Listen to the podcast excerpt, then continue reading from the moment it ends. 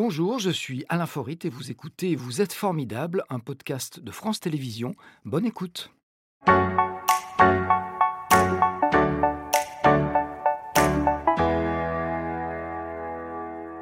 Notre invité d'aujourd'hui que j'accueille tout de suite, bienvenue à Audrey Sauvageon. Bonjour, je vous laisse vous installer.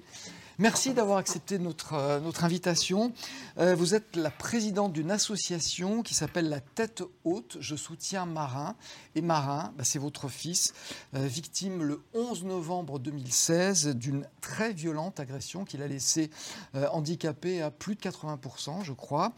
Pourquoi cette agression en un mot Il s'était interposé entre un couple qui avait eu le tort, entre guillemets, de s'embrasser devant la gare de la Pardieu à Lyon et un groupe de jeunes euh, auxquels les, démonstrations d'affection visiblement ne plaisaient pas.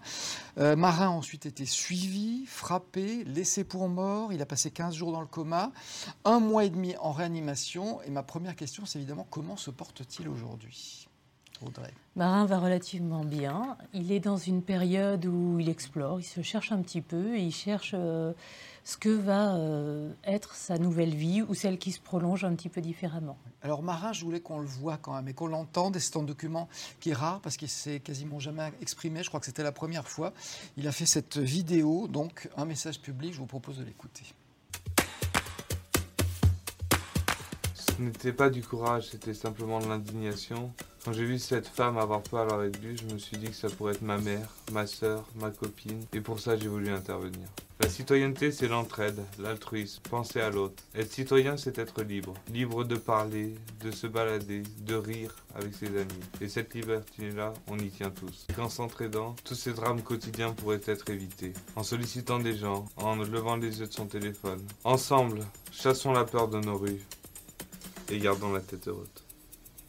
Voilà, Marin, sa maman, euh, vous êtes fier de votre fils Bien euh, sûr. C'est quelqu'un de courageux, il parle de courage. C'est ce qui le définit le mieux, le courage? Entre autres, euh, je ne sais pas si je suis très objective. Il a beaucoup de qualités pour moi. Le courage en fait partie. C'est quelqu'un d'altruiste et, d'empathique envers les autres. et c'est un battant aussi. Oui. Sans doute.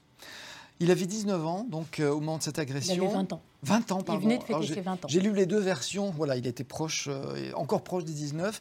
Euh, c'est un étudiant brillant, je crois, en, sciences politiques. Il envisageait de faire quoi de son avenir?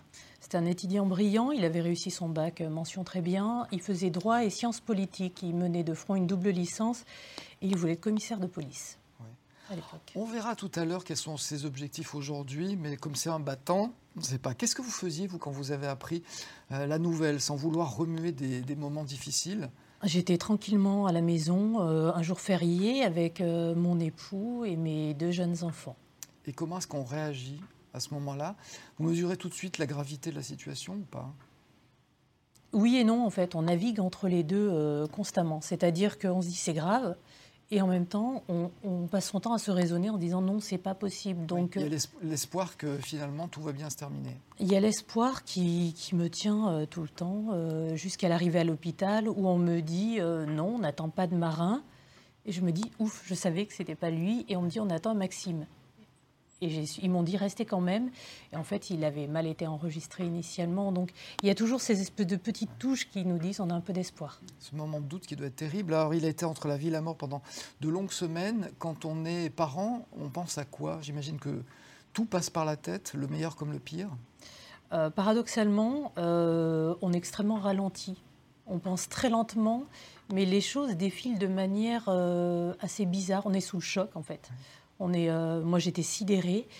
Et les seuls moments où j'arrivais à être efficace ou à être utile, c'était quand j'étais à son chevet. Je m'effondrais euh, en sortant de l'hôpital et j'étais effondrée jusqu'au lendemain où je revenais. Le temps passe différemment, en fait. Ouais. Une sorte de distorsion du temps. Euh, est-ce que l'agresseur a été vite retrouvé? Parce qu'on parle d'un groupe, en fait, c'est un agresseur qui, donc qui, lui, a, qui lui a causé ces, ces dégâts. On peut parler de dégâts. C'est un agresseur, il a été retrouvé le lendemain. Il était revenu se promener au, avec un espèce de sentiment qui donne un sentiment d'impunité, selon moi, au même endroit. Donc il a été arrêté tout de suite. Alors c'était un mineur au moment des faits. Est-ce que vous, vous avez voulu savoir ce qui avait motivé euh, son geste, ce qui a pu lui passer par la tête? J'imagine que c'est une question qu'on se pose quand on a affaire à quelque chose comme ça qui est insensé. J'ai voulu savoir Et paradoxalement, je me suis dit, il pourrait bien m'expliquer n'importe quoi. Rien ne justifie qu'on essaie de tuer quelqu'un euh, qui s'interpose de manière pacifique. Et c'était le cas. Il n'y avait, pas de, l'a prouvé. il y avait pas de place pour ça, en fait, à ce moment-là, pour essayer de comprendre. Quand je dis comprendre, ça ne veut pas dire euh, accepter ou admettre. Non, hein, non, mais euh, je comprends. Euh, encore une fois, le temps s'écoule différemment et la capacité de réflexion n'est pas la même. Donc, euh, quand, quand mon esprit partait de ce côté-là, je le recentrais pour que ce soit sur Marin et s'il me restait un peu d'énergie sur mes deux autres enfants. Alors, il y a eu une, une période euh, pendant laquelle vous ne saviez pas comment il allait s'en sortir, puis un jour, donc, il est sorti de réanimation. Comment sont passées les- ces semaines qui ont suivi la sortie de réanimation? C'est euh, c'est très drôle parce qu'on a un espèce de. comme une décharge d'énergie. On se dit, on- ça va aller, on va s'en sortir parce qu'il il sortait de réanimation dans un état meilleur qu'on nous avait prédit. Déjà, il en sortait, Ouais. euh, ce qui n'était pas gagné. Et en même temps, on constate les difficultés euh, qui peu à peu se font de plus en plus jour et on, on s'oppose de plus en plus à ça et on se rend compte de tout le chemin qui reste à parcourir. J'imagine que vous avez complètement refusé l'idée qu'il puisse ne pas retrouver ses, ses facultés. C'est difficile pour un parent de se résigner. On peut parler de résignation à un moment donné ou pas? Où le combat n'a pas de fin parce qu'il y a toujours de l'espoir? Le combat de marin durera toute sa vie, ça c'est certain. Euh, moi, je serai toujours à ses côtés. Mais je veux aussi accepter la personne qu'il est. Alors je crois que les médecins, euh, d'après ce que j'ai lu, euh, vous ont dit que les progrès euh, dans sa reconstruction s'arrêteraient très vite. Alors ça, j'imagine que c'est pas audible, et ça n'a pas été vraiment le cas. Il a pu progresser au-delà de ce qui était imaginable. Là, déjà, on nous avait dit, euh, nous, qu'il survivrait certainement pas. Et que s'il survivrait, ce, sera, ce serait à l'état végétatif. Donc euh, déjà, le fait qu'il ressorte de Réa, c'est quelque chose d'exceptionnel. Euh, J'ai oublié votre question. Mais c'était justement de savoir si, euh, si, au moment où les médecins vous disent il va plus, son état va plus progresser, est-ce que c'est quelque chose d'entendable ou est-ce qu'il y a toujours l'espoir? Non, je peux pas. Moi, je ne pouvais pas l'entendre en tout cas. Ouais. C'était impossible pour moi. Est-ce que ça a aidé, à votre avis, à au progrès qu'il a fait? Certes, je pense que ça a facilité les choses. Quand quelqu'un à côté de vous y croit extrêmement fort, on se dit que c'est possible. Donc il est allé plus loin que ce que le corps médical imaginait Oui. Donc là, c'est une double victoire, Oui. pour lui et pour vous, j'imagine. Quand est-ce qu'est venue l'idée de créer une association? Euh, L'idée de créer une association est venue assez rapidement, autour de deux mois après son agression, euh, parce que j'étais assez inquiète des, des centres de rééducation euh, qui lui étaient proposés. Et j'ai commencé à me renseigner sur ce qui se faisait ailleurs, ailleurs en France, mais également à l'étranger. Et je me suis rendu compte qu'on manquait euh, vraiment de moyens. Les, les soignants font des choses exceptionnelles, mais on ne peut pas s'appuyer que sur la volonté des soignants. C'est pas possible. Et au bout d'un moment, on a un décalage par rapport à d'autres pays d'Europe. Quand j'ai vu ce décalage, je me suis dit mon travail de mère, c'est de faire en sorte de lui donner le maximum d'atouts possibles. Je ne sais pas si ça va fonctionner, mais j'avais visé un centre en Suisse pour l'envoyer. Donc c'est comme ça qu'est née l'association, pour mobiliser des, pour récup- enfin, mobiliser des fonds ou pour, euh, pour faire progresser les choses, puisqu'apparemment, euh, c'est vrai que ce dont on dispose en France n'est pas suffisant. Le, alors le, le premier objectif, c'est quand même récolter des fonds pour pouvoir aider Marin dans sa thérapie. Oui. Alors l'association, c'est La Tête Haute, je soutiens Mara. Elle a reçu beaucoup de soutien, justement, cette association, au-delà de ce que vous imaginiez. Bien sûr, j'imagine que ça fait du bien. ça fait énormément de bien et ça surprend beaucoup aussi. Alors que fait l'association aujourd'hui Alors l'association vient en aide à Marin, toujours, Ouais. parce qu'il continue d'avoir des thérapies, des besoins. Et plus largement, quand on se pose un petit peu quelques semaines, quelques mois après l'agression et qu'on regarde autour de nous, on se dit qu'il y a eu énormément de gens qui nous ont aidés et qu'on veut œuvrer aussi à notre manière. Donc on vient en aide euh, aux patients qui, qui souffrent de lésions cérébrales et à leurs proches. Alors justement, il y a la première réaction qui est, bah, c'est votre enfant, il faut faire tout ce que vous pouvez pour lui, et après vous pensez aux autres. Donc là aussi, il y a la générosité dont, Marin euh, parlait tout à l'heure, et euh, notamment dans vos actions, il y a la mise à disposition des victimes de traumatisme crânien euh, d'un coffret ou d'une pochette, on l'a, on l'a ici. Euh, Qu'est-ce qu'il y a dedans et à quoi elle sert? Alors c'est le Cap La Tête Haute qui a été créé.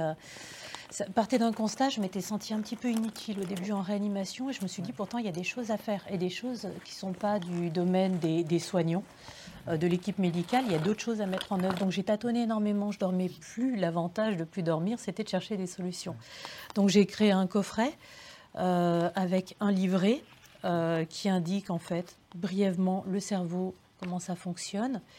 Et ensuite. Et comment le stimuler comment réveiller des choses qui se réveilleraient pas C'est ça. On a plusieurs chapitres pour participer finalement, pour que tous les proches deviennent euh, des combattants de cette armée, pour aider à reprendre conscience, pour aider à instaurer un dialogue un petit peu différent du dialogue verbal. Mm. Et, ça, participe à lancer la neuroplasticité. Alors moi j'ai lu que pendant qu'il était dans le coma, vous lui avez chanté une berceuse que vous lui chantiez quand il était petit, et que vous avez remarqué que son rythme cardiaque, je crois, s'était abaissé. C'est-à-dire que ça lui apportait de la, tranquillité, un bien-être. C'est ça. Et ça, c'est quelque chose dont on dit que c'est complètement fou. Est-ce que les médecins comprennent ça? Oh, les médecins comprennent une partie. Je pense qu'on fait euh, des avancées, euh, beaucoup de découvertes. Il nous en reste encore, je pense, énormément à découvrir. Euh, mais cette berceuse, c'est vrai, ça m'a confirmé que même dans un coma et un coma profond, alors qu'on me disait qu'il n'entendait certainement pas, il était quand même, il pouvait percevoir des choses. Une et ces choses de... influaient euh, sur, euh, sur un battement de cœur notamment. Donc ça c'est une belle histoire. On va revenir deux secondes sur l'auteur des coups qui ont donc asséné à Marin. Euh, il a été condamné en mai 2018 à 7 ans et demi de prison. Il est toujours incarcéré à Rouen. Son avocate, son avocate pardon, a tenté par deux fois de lui faire obtenir une libération anticipée. La seconde fois, je crois qu'elle a été acceptée, mais elle a été repoussée en appel. Est-ce que vous avez votre mot à dire Pas vraiment. Non. Pas vraiment. On, nous permet euh, d'être un peu présent dans la procédure via notre avocat. Euh, nous, de toute façon, on n'est pas, on pas conviés euh, à ces moments-là, au débat. Et c'est la seule, entre guillemets, prise toute relative qu'on peut avoir là-dessus. Ça serait quoi la condition pour vous pour qu'il soit libéré un jour? C'est pas à moi de le décider. Ouais. Euh, moi, pour moi, il me semble que ce qu'il a fait euh, à Marin, euh, ça ne changera pas, du fait qu'il soit libéré ou pas. Par contre, la chose qui est importante, c'est d'être sûr que ça ne se renouvelle pas. On va écouter la question formidable tout de suite. Bonjour Audrey. Est-ce qu'avec Marin, vous imaginez qu'un jour, vous pourrez pardonner à son agresseur? On vous pose quand même la question. Moi, moi j'aurais ma réponse, mais on vous la pose quand même. Est-ce qu'il y a quelque chose qui n'a pas manqué pour éventuellement un jour songer à pardonner, c'est-à-dire des remords, des regrets? On a manqué de remords sincères, en fait. On a manqué de remords sincères et c'est difficile de se dire que euh, quelqu'un euh, vit de manière assez légère des vies brisées. Il n'y a pas que celle de Marin, il y a toutes les personnes autour. Après, euh, je me suis rendu compte que cette colère et même parfois cette haine, moi personnellement, me détruisait. Donc je vais devoir peut-être par du pardon, peut-être par euh, juste un certain détachement, passer à autre chose, et j'y travaille. Est-ce que ça vous a changé? Est-ce que ça a changé quelque chose dans votre vie? J'imagine que oui. Tout. Tout? Tout. Tout a changé. Quand on embrasse euh, son mari, ses enfants le matin et qu'on ne sait pas si on va les revoir le soir, il y a forcément des choses qui changent. Est-ce qu'aussi vous êtes découvert des forces que vous ne soupçonniez pas? J'imagine que là aussi la réponse est positive. Beaucoup, beaucoup. Le simple fait d'être ici déjà. Oui. C'est un cap à franchir, ça, aller parler de quelque chose qui a été douloureux. Ouais, L'avantage, entre guillemets, que j'ai eu, c'est que la tête dans le guidon, je ne me posais pas de questions. Et quand on ne se pose pas de questions, on doute un petit peu moins. On avance, on avance, on fait comme on peut. Et il y a un moment où il faut prendre du recul, prendre un peu de, champ. Euh, je l'ai dit tout à l'heure, il ambitionnait euh, plein de choses, Marin. Est-ce que ses ambitions ont évolué aujourd'hui ou est-ce qu'elles sont toujours les mêmes? Est-ce qu'il a la volonté de faire ce qu'il avait envie de faire avant, euh, avant l'agression? Non, il sait que ce sera plus possible. donc il s'est résigné. maintenant, il cherche ce qu'il va pouvoir faire et surtout ce qu'il fait vibrer. Il veut absolument mettre du sens partout et je pense qu'il a bien raison. Quand on s'occupe comme ça 7 jours sur 7, 24 heures sur 24 de son enfant Est-ce qu'il y a un moment où il ne faut pas aussi s'occuper de soi alors ça, c'est quelque chose que j'ai encore du mal à faire. Le tentative de yoga, c'était le premier confinement et malheureusement, j'ai abandonné assez rapidement. Ouais. Mais c'est important aussi de se retrouver soi à un moment donné quand il faudra. on a tout, redonné. Mm. C'était Vous êtes formidable, un podcast de France Télévisions. S'il vous a plu, n'hésitez pas à vous abonner. Vous pouvez également retrouver les replays de l'émission en vidéo sur France.tv.